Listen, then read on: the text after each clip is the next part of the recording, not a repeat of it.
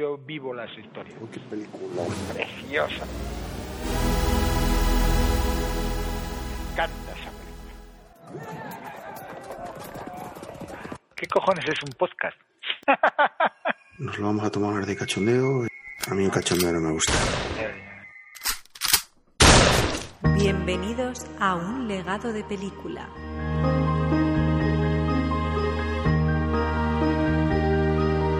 Podcast eh, de cine. Vamos a hablar de lo que a nosotros nos gusta y lo que no nos gusta y por qué no nos gusta y independientemente de, premios, de éxitos o de lo que haya dado a entender la crítica, el público, nosotros vamos a hablar de lo que nos gusta a nosotros. Además, cada uno tenemos un gusto distinto y vamos a intentar, bueno, pues mantener una conversación.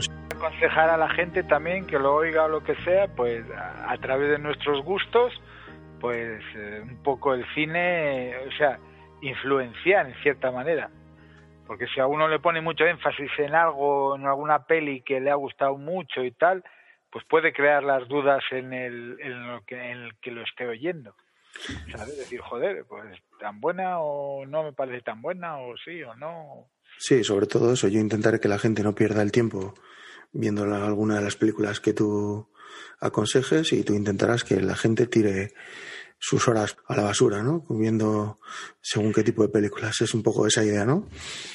Sí, sí, cuando la gente lo oiga dirá, joder, macho, Mr. Majestic es el puto amo, el otro no tiene ni puñetera idea.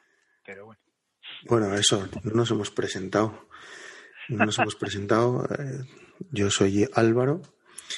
Soy la parte la parte coherente, sensata de, de la pareja. Racional, racional. racional. Y, y hablo con Me llamo Carlos, pero mi apodo cinéfilo es Mr. Majestic y soy el que os va a enseñar lo que es el cine y las películas de verdad. Bueno, la idea del podcast que nace un poco con en relación al nombre que le hemos puesto, ¿Qué nombre le hemos puesto? Que no lo hemos dicho. un legado de película. Nada, Perfecto, nada pretencioso, por cierto. perfecto. Bueno, nuestra idea, yo tengo un, un pequeño, voy a tener otra pequeña en breve. Y El nuestra cual es mi ahijado. Eso es. El padrino Carlos. Y la idea es que alguna vez, cuando sean un poco más mayores, cuando lleguen a tener un gusto por el cine, que lo van lo- a tener. Ya me encargaré yo de ello. Esperemos que sí, esperemos que sepan disfrutar de, del cine. La idea es que puedan escuchar un poco lo que, lo que su tío, su padrino Carlos y yo pensamos de, de algunas películas y bueno, animarles un poco a, a ver algunas cosas que hoy, a lo mejor para ellos en un futuro pues envejecen mal o, o no les generan interés. Bueno, pues intentar un poco que, que nos conozcan a través del cine también. Yo intentaré que vean algunas películas que les aporten algo. Carlos intentará que vean películas que, que no entenderemos que aportan, pero Que les trasladen al mundo mágico del cine y de la imaginación. eso sí, imaginación hay que echarle todos los días contigo. Todo es un poco la idea de por qué estamos grabando, por qué queremos dejar esto grabado, que ellos puedan escuchar. Eh, lo que hemos hablado un poco de nosotros, Carlos es, bueno, pues una persona que, que vive para, para disfrutar, que, que sabe abstraerse a otros mundos, como dice él, y bueno, iremos conociendo más detalles ¿no? de la vida de Carlos según vayamos hablando, pero es un tipo peculiar. Es, no, es, no es un friki al uso, no es, no es un friki. De lo cual tengo mucho. También. Sí, pero no, no es un friki de postureo, de, ¿no? de nueva ola. eh. De camiseta, de camiseta, es. como se suele decir.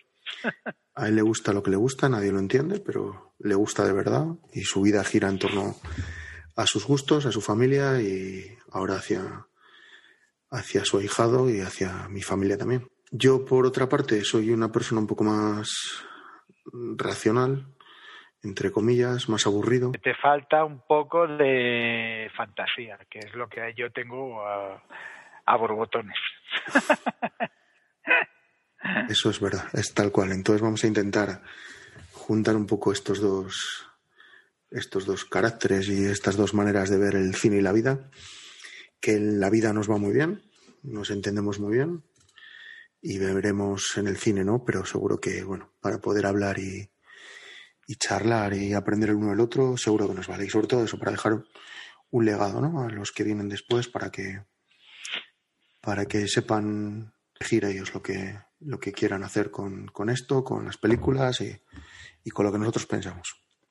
En cierto modo es, es, es una ventaja, primero, porque además que somos familia y siempre vamos a querer lo mejor para, para nuestros hijos barra sobrino nietos, pero yo si lo hubiera tenido de pequeño, algo, una especie de guía, ya te digo que pueden, cada uno tendrá luego su, su, su raciocinio y sus gustos, etcétera, pero si tienes una especie de guía con las pelis que eh, a tu tío o a tu padre les gustan mucho y tal, por lo menos ya te crea algo de curiosidad y la ves y dices, joder, pues es verdad, esta es buena, o esta no, o esta también, tal.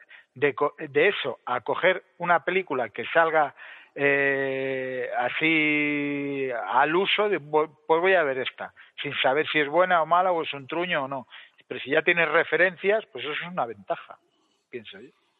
Sí, desde luego. Además, nosotros no hemos, no nos hemos criado ni con IMDB, ni con Film Affinity, ni con todo este tipo de páginas o, o webs o que te dan una cierta información. Nosotros poníamos la tele y lo que echaban, ¿no? Solo en casa dos en Navidad, Willow y, y Pretty Woman cuando te descuidabas. Yo todas esas las, las estrené, porque decir que tengo 52 años actualmente. Bueno, eso es otro de los, de los datos a tener en cuenta. Yo soy una generación un poco más joven, 38. Pero bueno, hemos vivido un poco el mismo cine, ¿no? Los 80 fueron el pelotazo, yo creo, para los dos, los 90 y luego, bueno, un poco, ahora estamos como el cine, viviendo de aquellas, de aquellas secuelas. Parece que no salimos de Star Wars, de los superhéroes y, y cierta, cierto tipo de cine que se generó en los 80, principios de los 90. Vamos a empezar, si te parece, Carlos. Habíamos comentado eh, para esta primera grabación, que es un poco presentarnos nosotros y ver, explicar un poco a la gente cómo somos cada uno, qué inquietudes tenemos y por dónde vamos a ir cada uno. Te había pedido que eligieras tres películas, no las tres mejores, no, sino que eligieras aquellas películas que te representan o que te han marcado o que, bueno, que en cierto modo definen tus gustos o, o lo que tú esperas del cine un poco tres películas representativas. En primer lugar, decir que para mí el cine, o sea, porque esa es una pregunta muy buena, ¿qué es para ti el cine? Para mí el cine, yo cada vez que voy a una sala de cine o veo en mi casa en la pantalla grande o lo que sea, es meterme en una historia que están contando, meterme en un mundo de fantasía, en un mundo de orcos, en un mundo de... Cada película yo la vivo como si estuviera dentro. Por eso es las emociones que siento con cada película es como, no sé, eh, algo parecido a los sentimientos, ¿sabes? Es, es una cosa muy intensa que vivo. Eh, es como si me abstrayera de la realidad y me metiera dentro de ello y, y durante esas dos horas que dura una película, más o menos, hora y media, lo que sea, pues, pues me evado del mundo y, si encima me gusta la película, la disfruto a rabiar. Lloro, río, me, eh, tengo emociones a flor de piel. Es algo que me, que me transporta a otro, a otro universo. Por eso, eh, para mí el cine es muy importante. Eh... Detalle que has dicho y que parece que es una boda es que ríes y también lloras. Sí, que lloras con el cine, que es, bueno. Es que quien no diga que ha llorado con Titanic, yo me incluyo, es que no tiene corazón ni alma. Gracias a Dios no, no he visto Titanic. Eh, ya empezamos a, a discutir. No, no, no, vamos a discutir, no. No me interesa una historia en la que creo que sé lo que pasa. Entonces, bueno. No vamos a discutir de si cabían en la tabla o no cabían en la tabla los dos. Lo dejaremos. Espero que no sea una de las tres que has elegido, por supuesto. Esa es otra. Eh, las películas, eh, claro, hay que decirla, contarlas sin hacer spoilers. Vamos a intentar no hacer spoiler, pero entiendo que lo de la tabla y, claro, los ahí ya artistas, no, yo entiendo que lo sabe todo el mundo, ¿no? No, los que no han para quien va dirigido este podcast, no. para quien va dirigido este podcast no hace falta que vea Titanic. que si yo, eh, además de lo que has eh, dicho de mi personalidad, que puede ser aventurero, dicharachero, poco mujeriego, etcétera, pero también soy muy romántico y las películas románticas también me gustan. No las comedias románticas, cosas que odio pero las películas románticas de verdad sí que me gustan. Si quieres empezamos, no sé si quieres empezar tú, yo también he preparado tres de películas que sí, pues si te parece una tú, una yo, una tú, una yo, así por no hacer los tres tal. Empieza tú, los tres seguidos. A ver, evidentemente, eh, aparte de lo que hemos dicho de que gusten o no gusten, o sea, para mí eh, una película que ha marcado mi vida entera, así como la de Medio Mundo, pues evidentemente, año 1977, director George Lucas, para mí la película con letras mayúsculas y gigantes es Star Wars, evidentemente. Entiendo que nadie nos lo esperábamos, ¿verdad? No, pero a lo mejor las otras sí. Digo, las otras no, las otras dos. pero Star Wars es que, bueno, pues eso, Josh Lucas, el director, Harrison Ford, eh, Han Solo, Mark Hamill, Luke Skywalker, eh, la princesa Leia, eh, ahí no me sale el nombre ahora, Carrie Fisher, que murió, la pobre mujer, eh, además de centenares de, extras y de todo, que crearon un solo mundo de esa película. Esa película, eh, aparte de ser un hito de la ciencia ficción, es que eh, está muy bien incluso para los, para los niños, porque bajo mi punto de vista hace discernir el bien del mal, la fuerza del lado oscuro y, e incluso si se ve las tres, para mí la primera es la mejor, o sea, el episodio cuatro, Una nueva esperanza. Pero si se ven las tres, la primera trilogía, que es la importante, eh, se puede ver como de un, ni los malos son tan malos ni los buenos son tan buenos. Y lo que digo, discernir lo que es el bien del mal, que eso se puede eh, adaptar a cualquier situación de tu vida. Aparte de, pues eso, crear un mundo entero Star Wars. La mitad del planeta es Star Warsero. Y yo... Sí, además, de hecho llega hasta nuestros días, ¿no? Estamos hablando de 1977 y hoy... Yo la fui a ver al cine, al estreno. Nueve años tenía. Una de mis primeras películas en el cine. Pero date cuenta que hoy estamos en el 2020 y seguimos hablando de algo que está totalmente actualidad, ¿no? Con The Mandalorian ahora mismo Sí, otra super serie. Recuperó el, el, el espíritu de, de, Star Wars. O sea, cosa que no hicieron en la última trilogía, por ejemplo. Para mí, de Mandalorian ha, recuperado el espíritu de Star Wars. creo que es completamente indiscutible esto. Ya trataremos, me imagino, en detalle en, en alguna otra conversación el tema de Star Wars, porque creo que, que merece la pena que intentemos explicar o que intentemos inculcar a, a los que vienen por detrás el, la pasión que generan estas películas, que nos despierta a nosotros este tipo de universos, de, de ficción, lo que decías tú antes, ¿no? Es meterte en, una historia que te saca completamente de la realidad, que te transporta a otros mundos, otras épocas.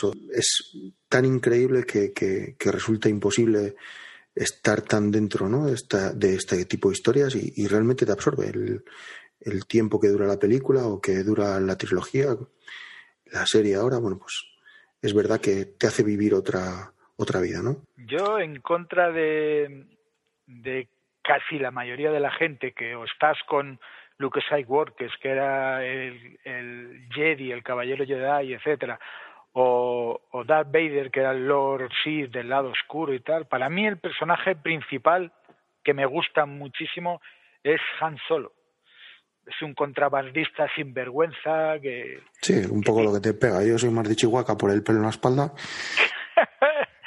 que tira. Mira, Chihuahua es otra figura interesante porque es el fiel.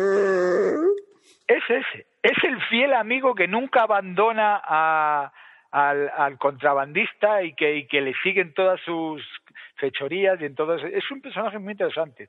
De hecho, son los dos personajes más favoritos míos de Star Wars. Es, probablemente es el, el jugador tonto de rugby, ¿no? De las películas americanas, cuando el quarterback es el, el, el capullo, el ligón, y siempre tiene un jugador de tonto de rugby que va grandote, que le defiende, que va con él a todos los lados, que no se come una rosca, pero bueno, él, él va a todos los lados, ¿no? No es importante en sí, pero, pero siempre está. Es el Michiwi, es el mejor, de la- el mejor del universo. Bueno, y a, a mí, desde luego, ya sabes que me ha marcado la vida, pero dame tu opinión de Star Wars, por supuesto. Sí, no, es, es indiscutible. Además, eso, estamos hablando de que queremos que los que vengan por detrás disfruten del cine o por lo menos de despertarles un poco el interés nuestro eh, por, por según qué películas o en este caso trilogías o, o sagas, porque esto ya es una saga casi interminable. Entonces, bueno, esto es indiscutible.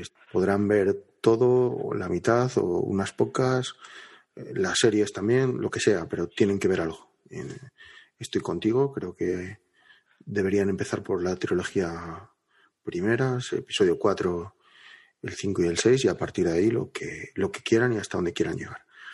Pero que tienen que verlo seguro, vamos. No, Ya, ya sí, hablaremos más de Star Wars, porque es que las dos sagas eh, a priori de, de ciencia ficción y que hay mucha rivalidad es Star Wars y Star Trek.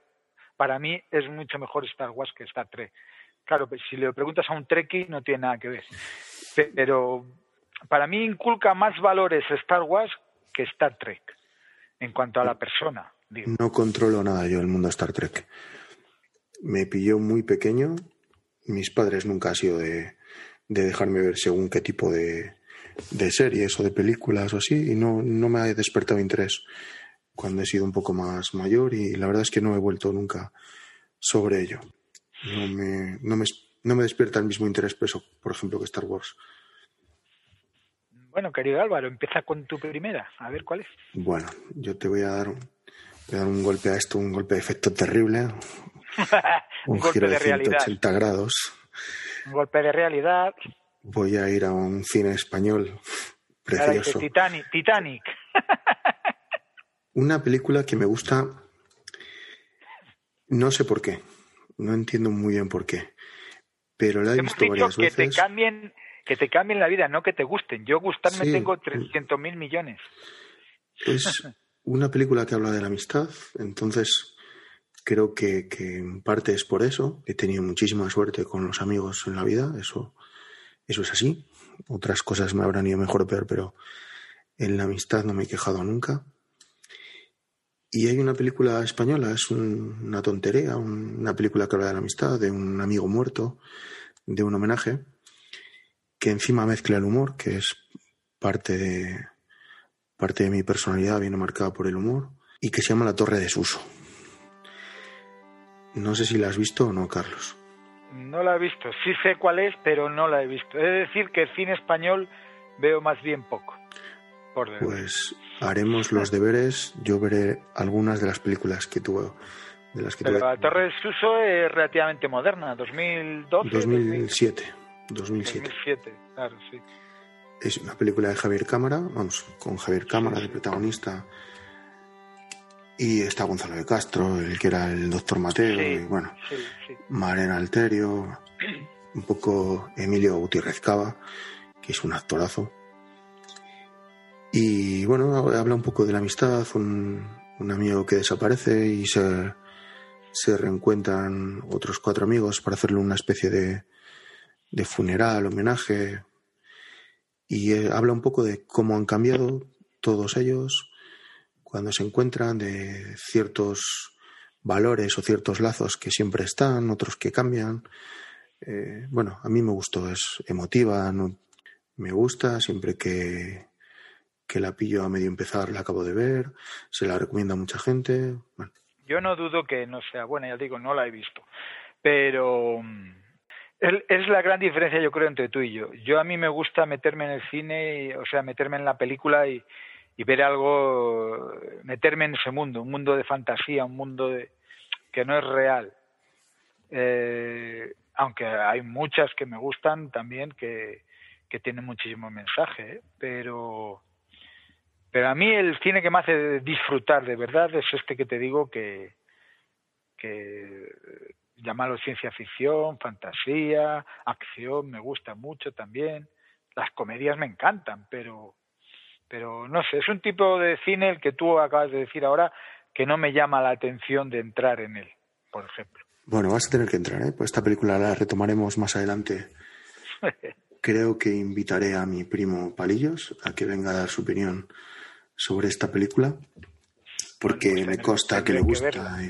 sí, vamos a hacer eso, ¿eh? un poco ponernos deberes para futuras conversaciones y, cuando alguno de los dos quiera hablar de una película con especial interés o, o que el otro no ha visto, sí me gustaría que, bueno, que hagamos el esfuerzo un poco de verla. Yo seguramente no acabe de ver muchas de las que me recomiendes, pero intentaré hacer el esfuerzo. Veremos bien. esto es así, esto es así. Yo en cuanto vea cuatro cabezas de zombies volando, seguramente apague, apague y mire para otro lado un rato. Bueno, te toca devolver el servicio, Carlos. Bueno, esta también intuirás que es otra de mis favoritas. La que no vas a intuir es la tercera, pero bueno. Eh, la segunda es El Cuervo. Bueno, eh, El Cuervo, eh, director Alex Projax, que es un, un, director que no es muy, muy prolífico en su carrera, pero, pero esta es una película de culto ya para muchísima gente.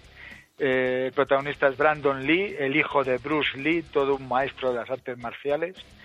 Y primero, anécdota curiosa, Bruce Lee murió en, en el rodaje de Operación Dragón, inexplicablemente, eh, todavía no se sabe cómo murió Bruce Lee, y es curioso que su hijo, Brandon Lee, el protagonista del Cuervo, muriera también en la película del Cuervo en una escena que, que bueno, se supone que es medio inmortal y entonces le disparan todos eh, con 20.000 pistolas, metralletas, etcétera, y se supone la leyenda, vamos, la leyenda, el, no sé, la historia dice que una de las armas no tenía balas de fogueo y tenía balas verdaderas y murió murió en esa escena. Esta es una anécdota solo. Año 1994. 94. Contaros que Carlos tiene tatuado el cuervo, ¿verdad? Tengo tatuado el cuervo, tengo tatuado mi frase favorita, que es Never rains forever, nunca llueve eternamente. La tengo tatuada en el brazo, el cuervo tengo tatuado en la espalda y, y en fin.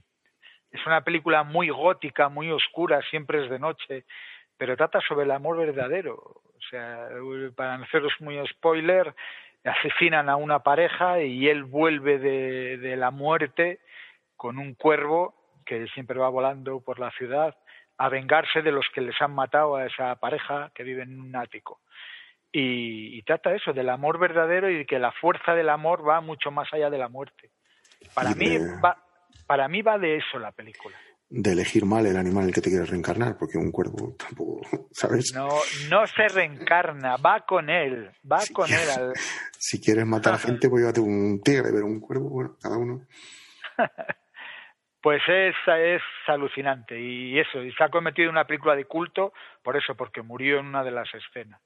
Pero para mí es, es eh, no sé, hay frases míticas, eh, una frase que dice el, eh, pues eso, Eric Draven, que es el, el nombre del protagonista, a uno, a una yonki que que eh, bajo la protección de Eric Draven está una niña y entonces a una yonki que es su madre y tal eh, la, la, quiere quitar del, del, de lo que es el mundo de la droga y todo eso, la retuerce el brazo, saca toda la droga que tenía en el brazo y dice, madre, soy su madre o algo así. Y dice, madre es el nombre que Dios pone en boca de los niños, no malgastes, no, no mal, ay, malgastes, no, no ensucies su nombre o algo así hay 28.000 frases en la película, es Never Rains Forever, que dicen en inglés, es Nunca llueve eternamente, también lo dicen.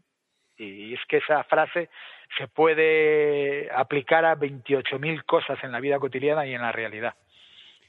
Como Siempre que, nunca que- hay mal que 100 años dure, bla, bla, etcétera. Siempre que he oído escampado, dice mi madre. Que es bastante menos romántico, pero es lo mismo. Bueno, es peli de culto, ¿eh? No voy a dar mi opinión también. Es peli de culto, es. Hay que verla. Es para mayores de 18 años, por lo que dices tú. Sobre todo es un poco gore. Además, yo creo que es de las primeras películas comerciales que tratan eh, una atmósfera tan oscura y. Es muy gótica, los, todos los, los paisajes, la ambientación, oscuro, eh, todo, todo negro, iglesias, o sea, es, es muy gótica, pero precisamente eso es lo que te envuelve y te hace, te, te, te inmiscuye en esa historia. Yo, como os he dicho, yo vivo las historias. Y esa película, yo todas las películas que os voy a hablar las he ido a ver de estreno en el cine. Todas. Todas Eh, hoy. bueno, bueno, sí, no, ca- casi todas de las que me gusten, de las que hable y que me gusten mucho, he ido a verlas al cine, casi todas. Bueno, Bueno, es que- una pregunta, una pregunta paréntesis. ¿Cuál es la primera película que recuerdas tú haber visto? ¿Y con qué edad, si te acuerdas? ¿En el cine o en la televisión? O... En puedo la primera película que te recuerdes. La primera película que recuerdo que vi entera fue ET. Y te cuento por qué. Porque compró mi padre un reproductor VHS y teníamos reproductor VHS comprado en el, en el continente, el Carrefour. Llegamos a casa y no teníamos películas y sabíamos que un vecino enfrente, Jorge, tenía su padre un VHS también y mi padre llamó a la puerta y le dijo, quiero que me dejes una película que pueda ver con los niños. Y nos dejó ET. Y recuerdo que fue la primera película que nos sentamos toda la familia, que, ¿Años más o menos? uy, no sé, no sé, siendo muy pequeñín. No lo sé, no sé en qué año compraríamos el, el VHS, no tengo ni idea. Pero seis, siete, seis, siete años, sí. Y en el cine, la primera película que fui a ver, que no entiendo por qué me llevaron a ver, fue Quien engañó a Robert Rabbit. Que es una película, es buenísima, lo que tú quieras, pero es una película que no entiendo a día de hoy. Imagínate con la edad que tendría yo. Para mí, buenísima. Ese mítico erótico de Jessica Rabbit, por favor. Pero estamos hablando que Quien engañó a Roger Rabbit es de 1988. Tenía yo seis años cuando estrenaron aquella película. Y recuerdo que mi padre nos llevó a mis hermanas y a mí a ver quién engañó a Roger Rabbit al cine. No entendimos nada, por supuesto. Pues porque pensaría tu padre que era de dibujos y eso, y a lo mejor, pues. pues un conejo, de un conejo animado que le matan, que bueno, que le matan, que revive, que bueno, cosas pues rarísimas que, que a día de hoy pues ya te digo que, que me cuesta entender. Y no sé qué le pasó a mi padre, que quién le diría que nos llevase, pero bueno, sí, fue la primera película que vi en el cine. ¿Cuáles son las tuyas? Yo en el cine fue Star Wars. Por eso le tengo tanto cariño y tanto. con nueve años. Porque es que, vamos a ver, entonces. yo, las familias eran. Mi familia en concreto era más bien eh, estatus medio bajo. Solo entraba un sueldo en, el, en casa, éramos seis, etcétera. Y claro, pues no podíamos ir al cine. Y la primera película que vi fue Star Wars. Por eso quizás me ha, me ha marcado tanto en la vida. Ahora, la primera que recuerdo con cinco años en la tele es cuando ruge la marabunta, de Charlton Heston. ¿La has visto? No. No. Es de unas hormigas que comen a la gente y todo eso. Con cinco años la vi.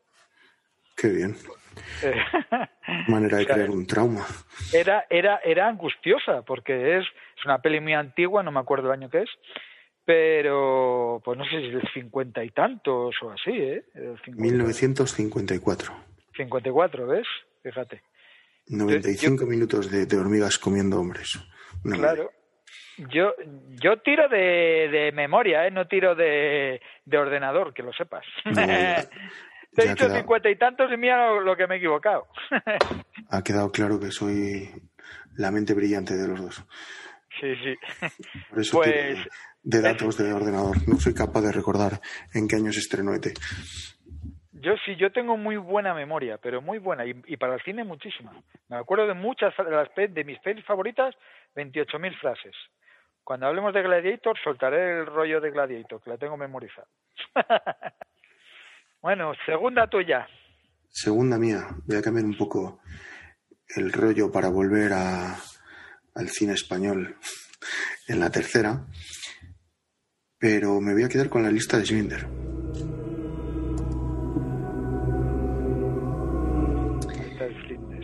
Me gustó muchísimo, me entretuvo un montón, me gusta el cine, el cine bélico, sobre todo de, basado en la Segunda Guerra Mundial, bueno.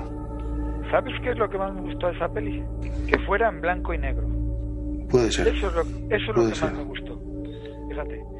El, el ambi la ambientación y todo te hacen meter más en la época esa, donde sucede la lista del cine, la Segunda Guerra Mundial, eh, se hace meter más siendo, viéndolo en blanco y negro. Le da otro, otro enfoque, ¿no? Otro, otra dimensión a lo que está pasando. Bueno, es una película que me ha marcado, me ha gustado y hace unos años estuve con mi padre en Polonia, en, Cracovia, estuvimos visitando, bueno, pues campo de concentración y, y por supuesto la fábrica, ¿no?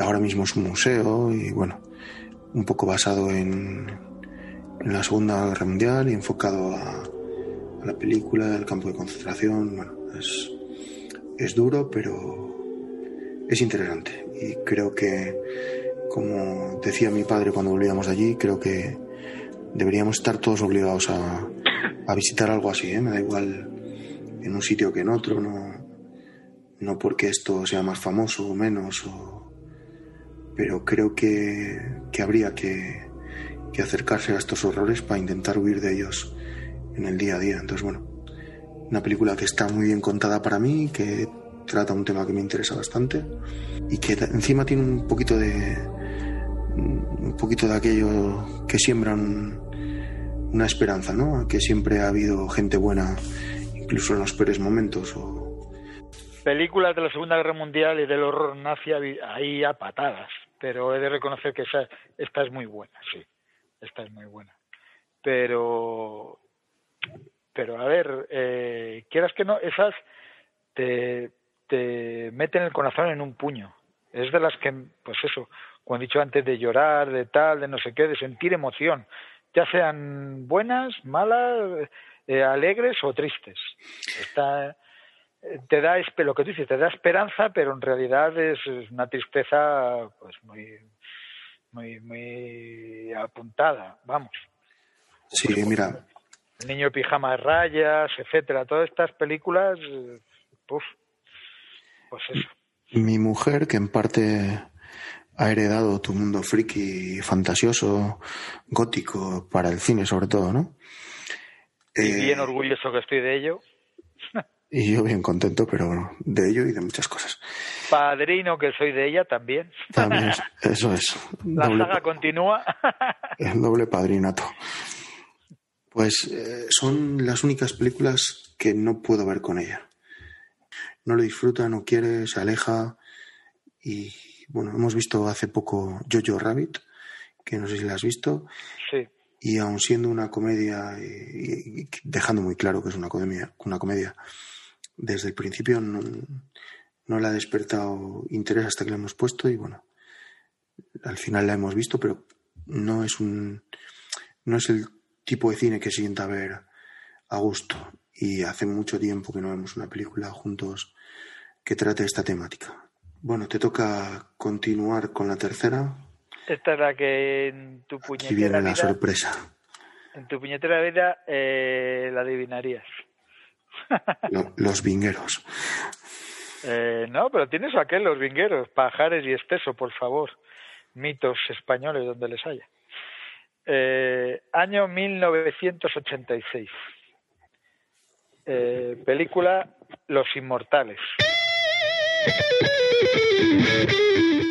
¿La has visto?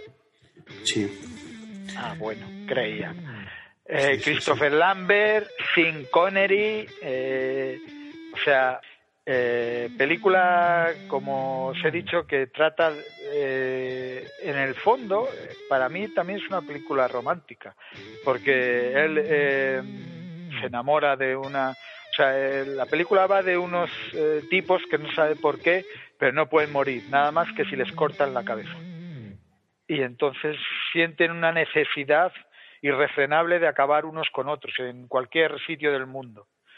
Entonces hay un número finito que, se concluye con el protagonista, que es Christopher Lambert, Conor McCloud, se llama en la peli, y, entonces, eh, pues eso, le enseña Sean Connery, que es eh, Ramírez, que es un español, le enseña a luchar con la espada, etcétera, y aun siendo rivales, porque en realidad son rivales, pero el lazo de amistad, eso es lo que, lo que inculca. La amistad, aun siendo rivales, la amistad que puede surgir entre dos. Claro, está el malo maloso, eh, que es el que se empieza a cargar a todo el mundo y tal. No os destripo cómo acaba la película. Y en cuanto a romanticismo, sí, porque pues eso, se enamora, le, le destierran de su, de su clan, porque le matan con una espada y como no puede morir, se cree que está embrujado, etcétera. Conoce a una chica y, claro, eh, vive toda su vida con ella, súper enamorado, y ella muere de viejecita y él está igual. Y le dice ella en las, en las últimas en los últimos estertores que mueren entre los brazos, dice, hay una cosa que no entiendo, Connor, ¿por qué nunca has envejecido? Y le dice, eso es porque te quiero igual que el primer día. Preciosa la frase. Y la frase de la peli es, solo puede quedar uno. Cada vez que lo matan, que se matan entre ellos, hay una especie de rayos y tal, y, dicen, solo puede quedar uno. Me encanta esa película. es una de las pocas buenas de, de Christopher Lambert, porque lo ha hecho Bodrios, por ejemplo, Druida, Jaque al Asesino, oh, Druida. oh, Druida. Oh, qué película. A mí esta me da pereza, te lo tengo que decir. Creo que es una película que ha envejecido bastante mal. Porque yo me acuerdo, esto se estrenó cuando yo era muy pequeñito y es de esas películas que con 10, 12 años estás deseando ver, que se supone que no puedes ver, que, que no son para tu edad, pero bueno, algún día las echan en televisión y, te las dejan ver o te las pasa un colega en el VHS que hablábamos y te crees más mayor por verlas. Y sí que me llamó la atención en aquel momento, sí que la disfruté y todos nos alucinábamos con que éramos un inmortal y jugábamos a, ser uno de los inmortales, pero vista con el tiempo y me ha costado, ¿eh? Es una película que me cuesta. No, los efectos especiales me cuestan, los diálogos me cuestan.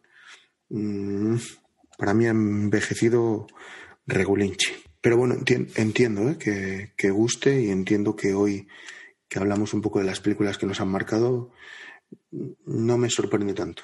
No me ha sorprendido tanto. Claro, es que para mí Los Inmortales igual a amistad y amor, por encima de todo. Bueno, mi tercera peli, otra comedia, ligerita y... El Día de la Bestia. No, una comedia... Esta sí que es una peliculona. La película que más veces he visto en el cine y la película que más veces probablemente habré visto, que es Días de Fútbol. Una comedia... Yo esa tampoco la he visto, de, del Miguel este, ¿no? Del... Ernesto Alterio, Alberto San Juan, eh, Fernando Tejero. Ese, Fernando Tejero, el del, de la que se avecina. Eso es. Una película que a mí me hace muchísima gracia, que a mí me gustaba muchísimo Siete Vidas, el humor irónico de Siete Vidas, y esto me parece un poco eh, la continuación. Y es una película que he visto un montón de veces, se recomienda un montón a la gente, a, para echar un rato de risas, para, para tomarte eso, una Coca-Cola y olvidarte de, de, los problemas, reírte de, de, los personajes tan exagerados, los, los estereotipos que representa cada uno, tan exagerados. Una España un poco cañí, pero de los años, de los años 2000, bueno.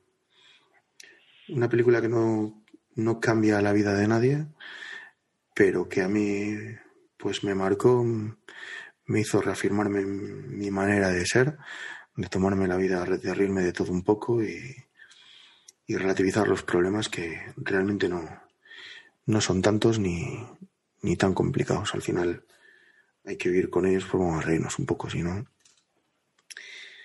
Te la recomiendo, ¿eh, Carlos? Para una tarde y un rato de. Ahora, ahora que has mencionado Siete Vidas, ¿cuál era tu personaje favorito? Paco Jimeno. Ah, para mí, Sole. Como a Sole no había ni nadie. Sole era. La repartidora de collejas, macho, buenísimo. Sole era la más irónica, la más ácida y, y sí, enorme, enorme. Bueno, pues esto es un poco nuestra presentación, nuestros gustos, nuestro objetivo con el podcast y, y lo que queremos hacer. Este podcast puede ser interminable, again and again, porque con las cantidad de películas que, por ejemplo, a mí me encantan, pues yo estaría años hablando de cine, no horas, sino años. Vamos a intentar hacer una criba cada uno de lo que más le gusta o lo que más eh, lo que más ganas tenemos, ¿no? De que vean los que vienen detrás. Sí, y, eso es. Y poder compartir un poco estos ratos. Vale, pues si te parece, terminamos aquí. Nos volvemos a citar. Espero que no os hayamos aburrido, pero yo por lo menos hablo con mucha pasión y disfruto mucho haciendo esto. Y espero que, que no resulte monótono y aburrido y que os entren ganas, por lo menos, de ver eh, lo que estamos diciendo y según describimos la película que os pique el gusanillo para decir, hombre, pues la voy a ver, a ver que si tiene razón o no. Pues ese es el objetivo y es las ganas que tenemos de, de hacerlo entretenido, ameno y bueno, contamos con, con las ganas y, y a ver si empezamos a contar con el tiempo, nos organizamos y, y podemos tener algunas de estas conversaciones grabadas. Muchas gracias por todo, Mr. Majestic. Ha sido un placer. querido sobrino. Me ha encantado echar a andar esto contigo. Sí, sí, a mí también.